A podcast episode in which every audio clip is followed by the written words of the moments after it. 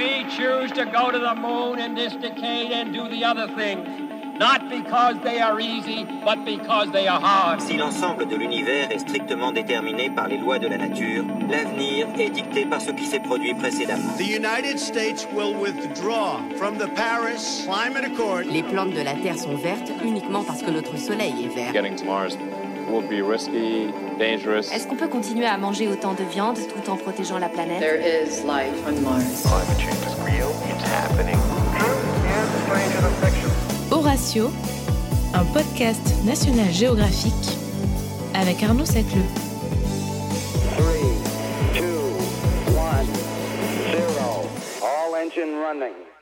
Bonjour Virginie Giron. Bonjour Arnaud Sacleux. Vous êtes historienne, spécialiste de l'histoire des femmes et de sexualité, et êtes l'auteur du livre Agrippine, Sexe, Crime et Pouvoir dans la Rome impériale, paru en 2015 chez Talandier. Vous êtes aujourd'hui l'invité d'Horatio, et ensemble nous allons discuter du rôle et de la place de la femme dans la Rome antique. Virginie, la société romaine était une société principalement fondée sur des valeurs patriarcales. Quelle place y occupait la femme et quel était son rôle?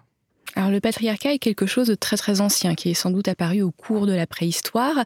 Et euh, en fait ce qui a généré la création du patriarcat c'est de posséder des terres, posséder sa femme et donc ses enfants. Les hommes ont eu besoin de savoir qui était le père des enfants. Et de fait il a fallu classer les femmes en deux catégories, les épouses d'une part, celles qui donnent des enfants et les prostituées pour le plaisir. Et ça c'est vraiment tout à fait bien fixé à Rome où les femmes sont vraiment divisées en ces deux catégories totalement irréconciliables. En latin on dit matrona versus la mère de famille contre la prostituée. Est-ce que ce système a connu des évolutions avec le temps dans la Rome antique? Alors, sur la période de la société romaine, non, il n'a pas du tout évolué. Le patriarcat a des règles qui sont bien fixées depuis plusieurs millénaires. Et euh, d'ailleurs, ces règles vont assez peu bouger jusqu'au XXe siècle. Hein. Finalement, les grands changements euh, surviennent en Occident, en tous les cas, à partir du XXe siècle, avec la Première et la Deuxième Guerre mondiale qui vont changer la condition féminine. Mais à Rome, les choses ne, changent pas du tout. C'est quelque chose qui est bien ancré dans la société, avec vraiment ces fameuses matrones euh, qui vont arriver au mariage, au premier mariage vierge, qui vont mettre au monde des futurs citoyens dont la sexualité est contrôlée, limitée, limitée à la procréation et sans fantaisie, et d'autre part, les hommes vont aller voir les prostituées à côté pour le plaisir. Mais alors, est-ce que les, les femmes pouvaient aspirer à autre chose que ce statut de mère de famille?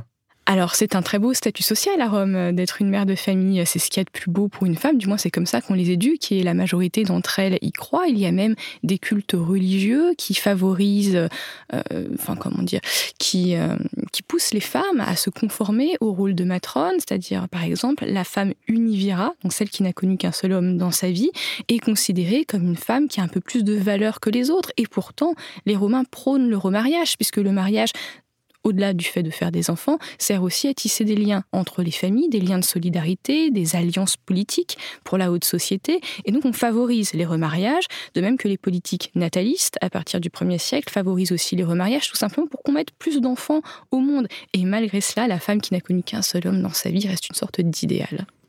Les Romaines étaient divisées en trois groupes, les ingénus, les affranchis et les esclaves. Est-ce qu'il était possible pour ces femmes de passer de l'un de ces groupes à l'autre, notamment du statut d'esclave à celui d'affranchi, et comment? Alors effectivement, d'un point de vue purement structurel, la société romaine est divisée en trois groupes et c'est valable aussi pour les hommes. Il y a d'un côté les citoyens, donc les citoyennes n'existent pas, même si on va pouvoir l'utiliser pour des facilités de langage. Donc on va parler de femmes ingénues, les femmes nées libres. À côté de ça, entre les deux pôles, donc euh, femmes libres et esclaves, il y a les affranchis, donc les femmes qui sont nées esclaves et qui vont devenir libres par une décision de leur maître ou par une décision juridique.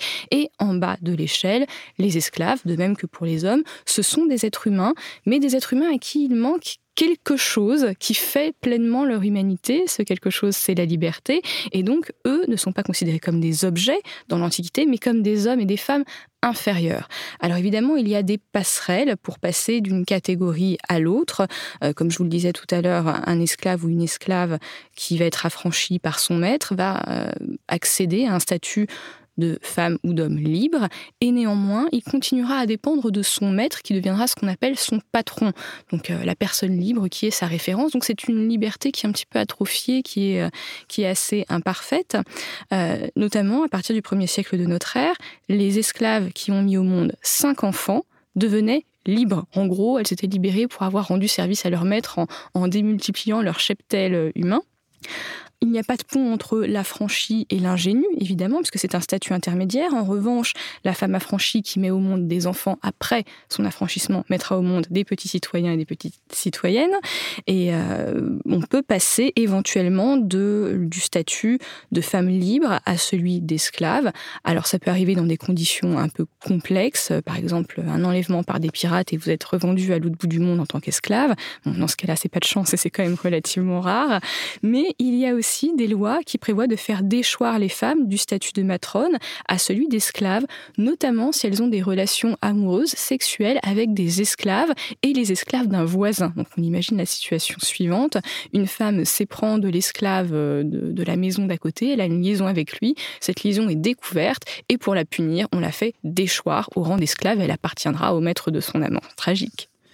Quelle différence fait-on alors entre une affranchie et une matrone, puisqu'au final elle garde quand même l'influence d'un homme au-dessus d'elle alors l'affranchi dépend de son patronus, ou ça peut être une femme aussi, hein, une patronne, en tous les cas la personne qui la possédait et qui l'a affranchie. Euh, donc c'est auprès d'elle qu'elle va aller euh, chercher des conseils dans, le quotidien, c'est auprès de cette personne qu'elle va aller faire les salutations matinales, qui est un grand cérémoniel de la vie romaine, où les clients, donc les gens qui dépendent socialement de quelqu'un de plus riche, sera l'équivalent de l'assistance sociale en fait quelque part. Euh, ces personnes vont aller saluer leur, euh, leur patron. Donc, quand on est affranchi, on va saluer tous les matins son patron chez lui. Euh, alors que la femme libre, elle, euh, va dépendre soit de son père, soit de son mari. Alors, généralement, surtout à partir de l'Empire, elles continuent toute leur vie à dépendre de leur père ou d'un tuteur quand celui-ci meurt, puisque ce ne sont pas les femmes libres qui gèrent leurs biens. en revanche, il peut se produire un cas juridique qui s'appelle, enfin, un cas juridique où les matrones qui ont mis au monde trois enfants, c'est le Ius Trium Liberorum, le droit des trois enfants, vont bénéficier d'une émancipation juridique et à partir de cela, elles ne dépendent plus d'aucun homme. Donc c'est un, c'est une sorte de récompense à la fertilité qui fait partie de, des lois euh, qui favorisent euh, la natalité, tout simplement. Et en général, il est assez rare finalement qu'elles dépendent de leur mari, puisque pour cela, il faut que lors du mariage, on ait un contrat de mariage qui fasse passer euh, la femme sous la tutelle de son mari. Ça ne se fait plus euh, pendant l'Empire. Dans la Rome antique, certaines jeunes filles euh, s'émancipaient des obligations sociales habituelles, comme se marier ou enfanter. On parle ici des, Vestales, prêtresses au service de Vestale, la déesse du foyer romain. Est-ce qu'elles étaient les seules femmes à pouvoir s'émanciper vraiment du pouvoir masculin au sein de la société romaine? Alors c'est pas vraiment une émancipation dans le sens où les Vestales sont, comme vous l'avez dit, des prêtresses. Elles font partie du seul collège de prêtresses de femmes à Rome. Elles sont extrêmement respectées. Elles veillent sur le feu de Vesta. Donc Vesta est la déesse du foyer, la déesse fondatrice de Rome. Si le feu dans le temple de Vesta s'éteint, Rome peut s'écrouler. Donc elles sont quand même une charge assez lourde. Euh, elles sont sacro-saintes, c'est-à-dire qu'on n'a pas le droit de les molester, de les bousculer, de leur faire du mal. Et pour rester au service de Vesta, qui est une déesse vierge, elles sont censées rester pures toute leur vie. Donc euh, c'est quand même assez lourd. Le, la prêtrise dure 30 ans, 30 ans pendant lesquels elles doivent avoir un comportement irréprochable. Euh, si jamais elles ont une relation avec un homme, on considère qu'elles se rendent coupables d'inceste. Donc ce n'est pas une relation avec un frère ou une sœur, bien évidemment, mais d'inceste dans le sens elles ont brisé le castus, donc incastus vient de incastus, contre euh, la, droite ligne à tenir, contre la morale, et à ce moment-là, elles sont euh, vouées aux dieux infernaux, autrement dit enterrées vivantes. Mais avant d'en arriver là, donc vous voyez, l'émancipation est quand même assez limitée, mais ce ne sont pas les jeunes filles qui décident de devenir euh, vestales, tout simplement parce qu'on rentre dans cette prêtrise à l'âge de 6 ou 7 ans. Même si c'est une prêtrise qui est extrêmement respecté, comme je vous le disais, ça reste très contraignant et beaucoup de familles n'ont pas forcément envie que leur fille devienne une vestale. C'est bien plus facile quand on appartient à l'aristocratie, parce qu'elle venait de là en général, de marier votre fille euh, à une autre famille puissante pour créer une alliance. C'est pas forcément très intéressant stratégiquement. Donc beaucoup de gens répugnent à proposer leur fille comme vestale. Et donc, du coup, on va élargir un petit peu le recrutement euh, à la plèbe, donc aux gens du peuple. Mais il y a beaucoup de conditions pour y entrer. Hein. Il faut déjà être une petite fille parfaitement pure. Et par pureté, on entend ne pas avoir été frappée par ce qui souille. Donc, évidemment, pas la sexualité, mais pas la mort non plus. Donc, pour devenir une petite vestale, eh bien, il faut avoir deux parents vivants qui n'ont jamais divorcé. Et à partir de là, lorsqu'on est éligible, eh bien, il y a une sorte de tirage au sort. Et les jeunes filles qui sont choisies euh, vont être prise, donc c'est la captiao, comme on dit en latin, par le grand pontife, qui est l'empereur. Donc l'empereur vient les chercher dans sa fonction de prêtre et il les emmène au temple de Vestale, leur chevelure est tondue, accrochée à un arbre euh, offerte à la déesse, et à partir de là va commencer, vont commencer dix années de formation, suivies de dix années d'exercice de la prêtrise et de dix années de formation des petites nouvelles. Donc il y a une dizaine de femmes qui font ça à Rome. Alors c'est pas vraiment une émancipation, comme je vous le disais, c'est un petit statut à part, un peu à la marge du reste des femmes, et euh, qui remplit une sorte d'idéal de pureté. Mis à part ce statut contraignant, ou le fait euh, d'enfanter, y avait-il un moyen pour les femmes de s'émanciper à l'époque? Non, il n'y a pas de moyen, hélas, déjà à obtenir le Justrium Liberorum, que ce soit parce qu'on a eu trois enfants ou parce que l'empereur vous a fait la grâce de vous le donner parce qu'il vous aimait bien. Euh, non, il n'y a pas d'autre moyen de s'émanciper. Une femme dépend toujours des hommes, une femme, ne gère pas ses propres biens. Ça ne veut pas dire que euh, dès qu'on se met dans l'histoire vraiment à un niveau très euh, micro, vraiment au niveau de l'individu, ce qui est toujours très difficile hein, quand on est historien, trouver l'histoire au niveau de l'individu, il peut y avoir une relative liberté des femmes. On sait qu'il y en a qui travaillent, il y en a qui ont des métiers vraiment, euh, pas des femmes de l'aristocratie, mais des femmes du peuple qui gèrent des bars, qui gèrent des boutiques, ça peut être des boutiques de parfums, ça peut être des boutiques de coiffure, et elles acquièrent par leur travail une, une petite liberté, un petit champ d'action, mais qui va se limiter très vite à, ce que lui laisse la famille, puisque à Rome, on n'est pas dans une société de l'individualisme, on est dans une société familiale où on vit avec les gens, et la famille est au sens large, c'est-à-dire qu'il n'y a pas que votre mari et vos enfants, il y a aussi vos parents, les parents de votre compagnon, euh, il y a aussi vos esclaves qui font partie de la familia, les affranchis, donc c'est un système complexe, on est toujours soumis au regard des autres. Romantique et mœurs sexuelles libérées vont souvent de pair, que ce soit dans l'imaginaire collectif ou dans les représentations iconographiques que nous a laissé l'histoire, avec son lot de bains publics, de nudité, de prostituées ou encore de fresques érotiques. Est-ce que c'était une réalité à Rome?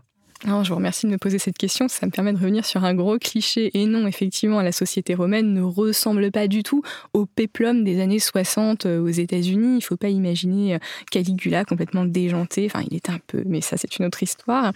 Et non, la société romaine est très structurée. Donc, comme je vous le disais, il y a les hommes qui ont leurs épouses et les prostituées pour le plaisir. Mais les Romains détestent l'excès à tous les niveaux. On ne va pas chez les prostituées tous les soirs. Une fois de temps en temps, ça suffit. Si vous êtes follement amoureux d'une putain et que vous dilapidez toute votre richesse pour elle, tout le monde vous montrera du doigt dans la rue. Donc on aime le sens de la mesure. Et non, il n'y avait pas plus euh, d'orgie, euh, de, de parties fines à Rome qu'il y en a à Paris aujourd'hui. Mais effectivement, il y a une culture autour euh, d'un érotisme qui est très différent d'une autre. Par exemple, la nudité des statues que l'on peut avoir dans l'espace public n'est pas du tout érotique. C'est d'ailleurs ce que j'ai travaillé dans ma thèse. Quand, quand on voit une représentation de la déesse Vénus, son sexe n'est pas fondu, il est imprenable, c'est une divinité, donc on n'a pas de rapport sexuel avec une divinité, son corps n'est pas érotique, et les gens qui vont avoir une pulsion érotique face à une statue sont des pervers dans l'Antiquité, ils souffrent d'agalmatophilie, ce qui est une perversion. Et à côté de ça, euh, c'est vrai que quand on a redécouvert les décors comme ceux de Pompéi, au XIXe siècle, les gens étaient très frappés par cette impression d'érotisme omniprésente parce qu'il y a beaucoup de, personnages issus de la mythologie euh, qui sont représentés euh, très dévêtus, parfois dans les halls d'entrée des maisons. Alors on s'est questionné, les Romains étaient-ils tous pervers? Mais non, pas du tout, comme je vous le disais. Le curseur de l'érotisme n'est pas du tout au même endroit.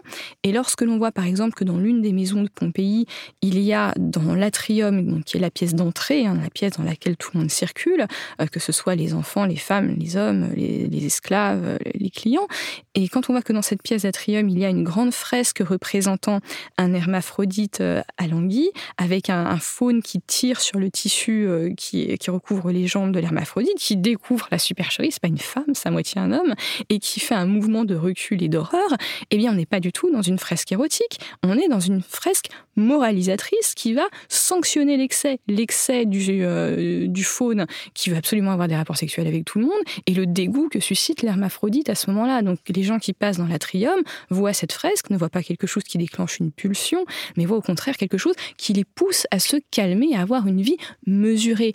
Euh, et même quand on va dans les termes suburbains de Pompéi, qui sont connus pour leurs fameuses fresques érotiques, là encore, on peut s'interroger, et on s'est interrogé, et je pense qu'on a trouvé la réponse, c'est de dire qu'en fait ces fresques érotiques, qui représentent tous des tabous sexuels, donc euh, des, petites euh, des, positions du Kama Sutra à trois personnes, euh, le cunilingus, une des rares représentations figurées que l'on en ait. Tout cela, eh bien, ce sont en réalité des tabous sexuels pour les Romains. Et les représenter, en fait, doit susciter l'hilarité, donc le petit rire gêné que l'on peut avoir face à ce genre de choses. Et ces fresques se trouvent dans le vestiaire des termes, un endroit où on se déshabille et où on est donc vulnérable dans leur esprit, vulnérable au mauvais œil, parce qu'on est n'a plus l'armure de son vêtement. Et donc le rire suscité par ces fresques érotiques doit protéger les gens. Il a une valeur apotropaïque de protection quasiment magique. Donc non, ce n'était même pas érotique. Et l'érotisme réel, on va le retrouver au lupanar, dans les petits tableautins des chambres à coucher, où là, on va avoir des, personnages qui ne sont plus de la sphère mythologique, mais des vrais petits personnages, des hommes et des femmes, représentés en train de faire l'amour.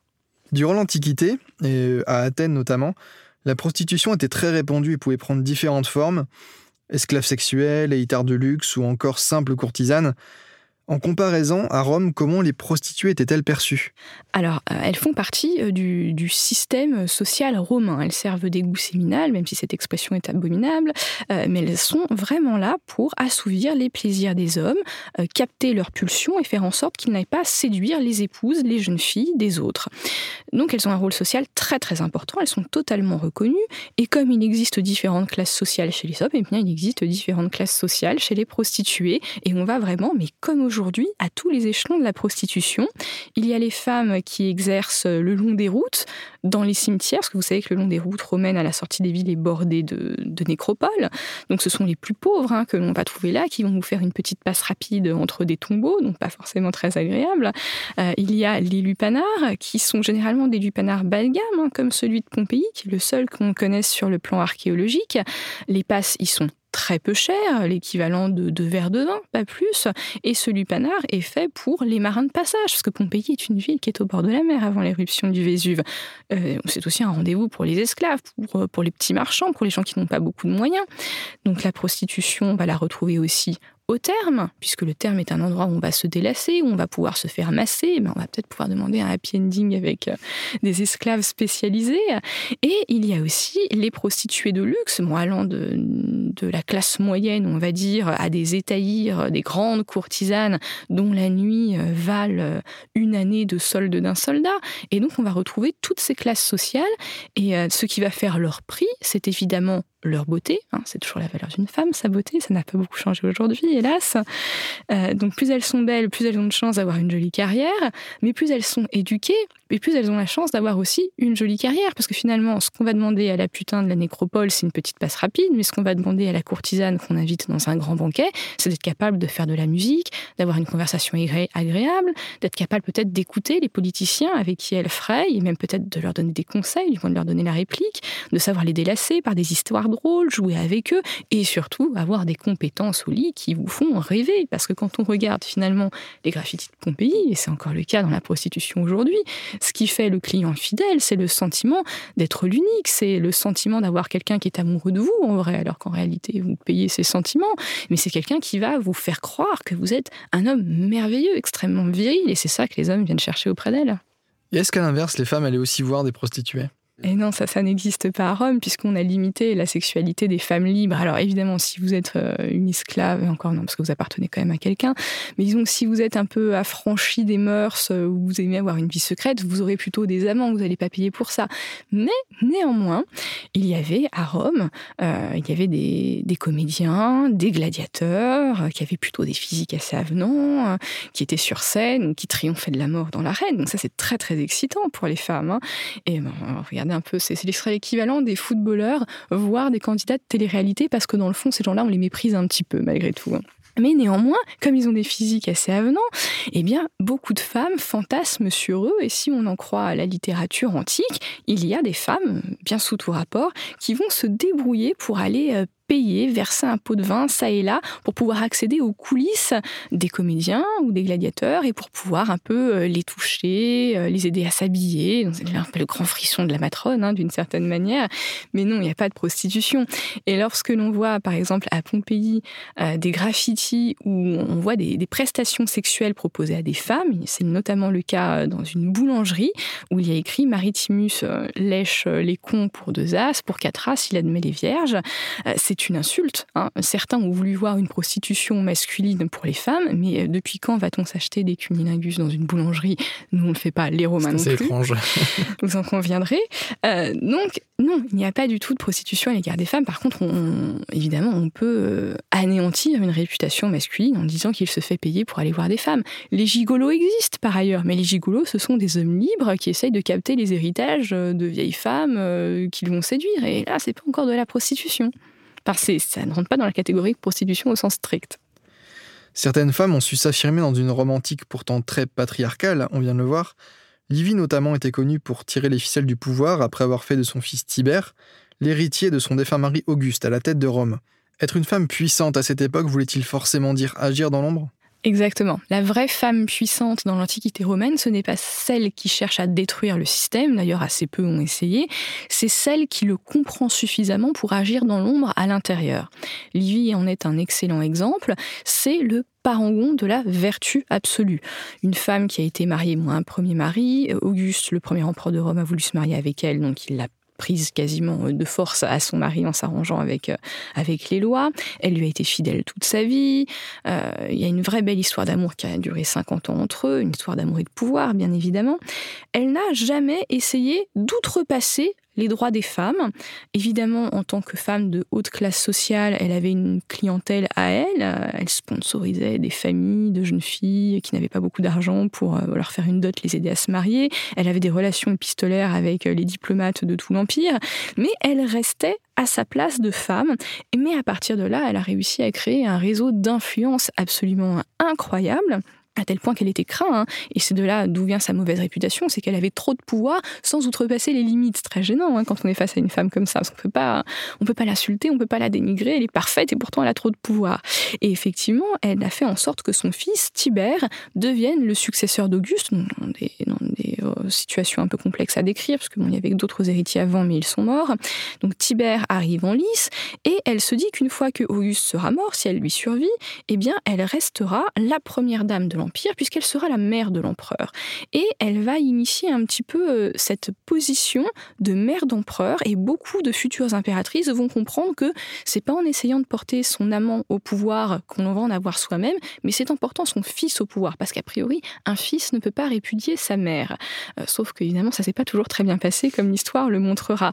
Mais effectivement, voilà, pour une femme romaine, avoir du pouvoir, c'est jouer avec les limites du système et, si possible, tirer les ficelles dans l'ombre. Le réseau d'influence dont vous parliez euh, à propos de Livy, c'était un réseau d'influence principalement féminin, masculin?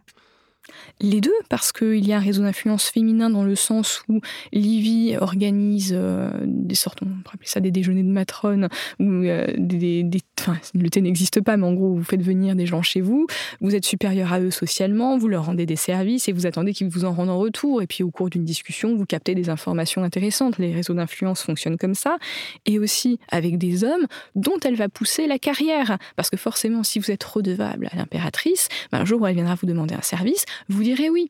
Donc, euh, c'est encore une fois, on est dans, une sorte de, de manipulation d'autrui et des codes pour avoir une réelle influence sur la politique. Et est-ce qu'Auguste et Tibère se rendaient compte de l'influence qu'avaient respectivement leur femme et leur mère alors Auguste, oui, bien sûr, le savait, il n'a pas choisi Livy pour rien, il savait que c'était euh, la femme de l'ombre sur qui il pourrait compter toute sa vie, donc il en a été très content. En revanche, pour Tibère, ça a été beaucoup plus complexe parce que Tibère est un personnage qui est extrêmement mal aimé, il ne trouve pas sa place au sein de sa famille, il se sent détesté d'Auguste, c'est pas le chouchou de sa mère parce qu'elle préférait son petit frère, donc il a une relation très compliquée avec sa mère, elle lui obtient l'Empire alors qu'a priori, il n'a pas forcément envie de devenir empereur, c'est plutôt quelqu'un qui qui pourrait vivre toute sa vie retiré sur une île. Il a vécu sept ans à Rhodes.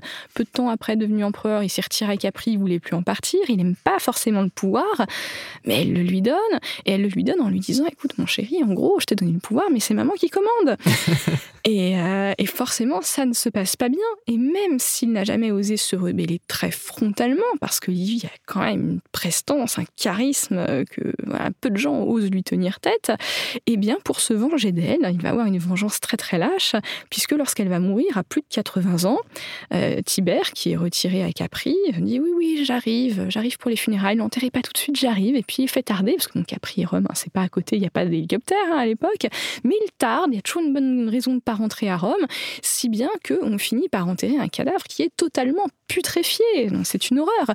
Et sa dernière vengeance, c'est vraiment de, de, faire euh, sombrer dans la, dans la déchéance physique le corps de cette mère au nid trop puissante. Et c'est la seule chose qu'il peut faire contre elle. Et, c'est vraiment un moyen de, montrer à quel point il la détestait finalement. Avant qu'elle ne sonde, du coup, Livy euh, a inspiré de nombreuses femmes, et plus particulièrement Agrippine la jeune, euh, célèbre pour, et là je vous cite, avoir porté un monstre à la tête de Rome, en l'occurrence son fils euh, Néron. Comment elle réussit cette conquête politique? Alors Agrippine, c'est un peu autre chose. Agrippine a été convaincue d'appartenir à la plus haute noblesse romaine, et c'est vrai de toute façon, mais elle avait intégré que euh, elle pouvait participer à la politique, dans l'ombre, si possible, évidemment, parce que ça reste une femme. Elle s'est sans doute beaucoup inspirée de son arrière-grand-mère Livy. Elle voulait régner, elle avait une conception politique en tant que femme, hein, ce qui n'était peut-être pas le cas de Livy qui, qui jouait avec le pouvoir, mais Agrippine, s'il avait été un homme, elle aurait voulu être empereur. Elle peut pas, hein, c'est une femme, donc elle pousse son fils au pouvoir après maintes aventures que vous pourrez lire dans mon livre. Et euh, effectivement, le problème, c'est que sa créature lui échappe parce que Néron est un jeune homme avec une personnalité très complexe, il a un ego démesuré, parce que quand vous êtes élevé par une mère qui vous dit en permanence T'es le meilleur, toi seul mérite de régner, mais en fait, par contre, c'est moi qui vais régner à travers toi, vous pouvez imaginer les dégâts psychologiques que ça peut engendrer. Euh, donc effectivement, les choses vont très mal tourner. Néron va finir par assassiner sa mère, qui sera détestée parce que elle était une femme de pouvoir et parce que elle a porté Néron sur le trône, parce qu'on sait très bien que c'est elle qui a tiré les ficelles à Rome. Tout le monde le savait. Elle avait créé un réseau de clientélisme gigantesque autour d'elle. Elle a même régné en tant que régente de son fils pendant les trois premiers mois de son règne, puisqu'il avait 17 ans, il n'était pas très occupé par le pouvoir, il préférait sortir avec ses copains, comme tous les garçons de 17 ans. Et elle a régné, et c'est finalement les hommes qu'elle avait mis autour d'elle pour s'appuyer sur eux, en quelque sorte des ministres, parmi lesquels Sénèque, parmi lesquels le préfet du prétoire Burrus, qui vont se rebeller contre elle et finalement tous ces hommes qu'elle avait placés à des hauts postes pour être ses lieutenants ne vont pas supporter de recevoir leurs ordres d'une femme. Le réseau d'Agrippine était encore plus important que celui de Livy? Quelque part, il est plus important parce qu'il est plus haut placé et avec des, des volontés bien particulières. Par exemple, lorsque Claude va mourir, très probablement assassiné, empoisonné par Agrippine, on voit que dans le palais, Chacun sait le rôle qu'il a à jouer. Agrippine retient les enfants de Claude auprès d'elle dans la chambre du mort, pendant que Sénèque, donc le chef un peu du Sénat, hein, le chef de file euh, symbolique du Sénat, et, le Burus, le préfet du prétoire, vont euh, prendre le petit Néron, euh, aller voir les prêtres religieux qui, qui prennent les auspices pour savoir si on peut bien lancer le nouvel empire maintenant, et vont l'emmener se faire acclamer par l'armée pour qu'il devienne empereur, puis le présenter au Sénat comme le nouvel empereur. On sent que tout ça s'est réglé comme du papier à musique et que peut-être que le meurtre n'a pas été prémédité en détail, mais, quand tout est là, il s'était dit, à minima, si Claude venait à mourir, chacun devra agir de telle et telle manière pour porter Néron, et on voit que ça fonctionne extrêmement bien. L'histoire nous a laissé euh, l'image d'une Agrippine dangereuse, séductrice et manipulatrice. Est-ce qu'au final c'était vraiment le cas? Dangereuse, oui, toutes les femmes de pouvoir sont dangereuses. Euh, manipulatrices, beaucoup, bien sûr. Séductrices, pas tant que ça, parce qu'évidemment, euh, vous avez bien compris qu'à Rome, quand on veut détruire la réputation d'une femme, on en fait une salope. Encore une fois, les choses n'ont pas énormément changé. Donc, on a prêté à Agrippine beaucoup d'amants. À mon sens, après de longues recherches, ce n'est pas vrai. Il n'en a pas eu beaucoup. Euh, le sexe n'était pas du tout sa passion. On sent que c'est le pouvoir et la sécurité que le pouvoir apporte qui l'intéresse. Donc, séductrice, peut-être séductrice intellectuellement, mais ce n'était pas du tout du genre à faire de la politique dans son lit. Loin de là, elle a bien compris qu'en fait, c'est pas comme ça qu'une femme réussit. Merci beaucoup Virginie Giraud. Merci à vous. C'était un échange passionnant, on y voit maintenant un peu plus clair sur la place de la femme dans la Rome antique. Si vous voulez en savoir un peu plus, rendez-vous sur le site nationalgeographique.fr et n'hésitez pas à nous laisser un commentaire.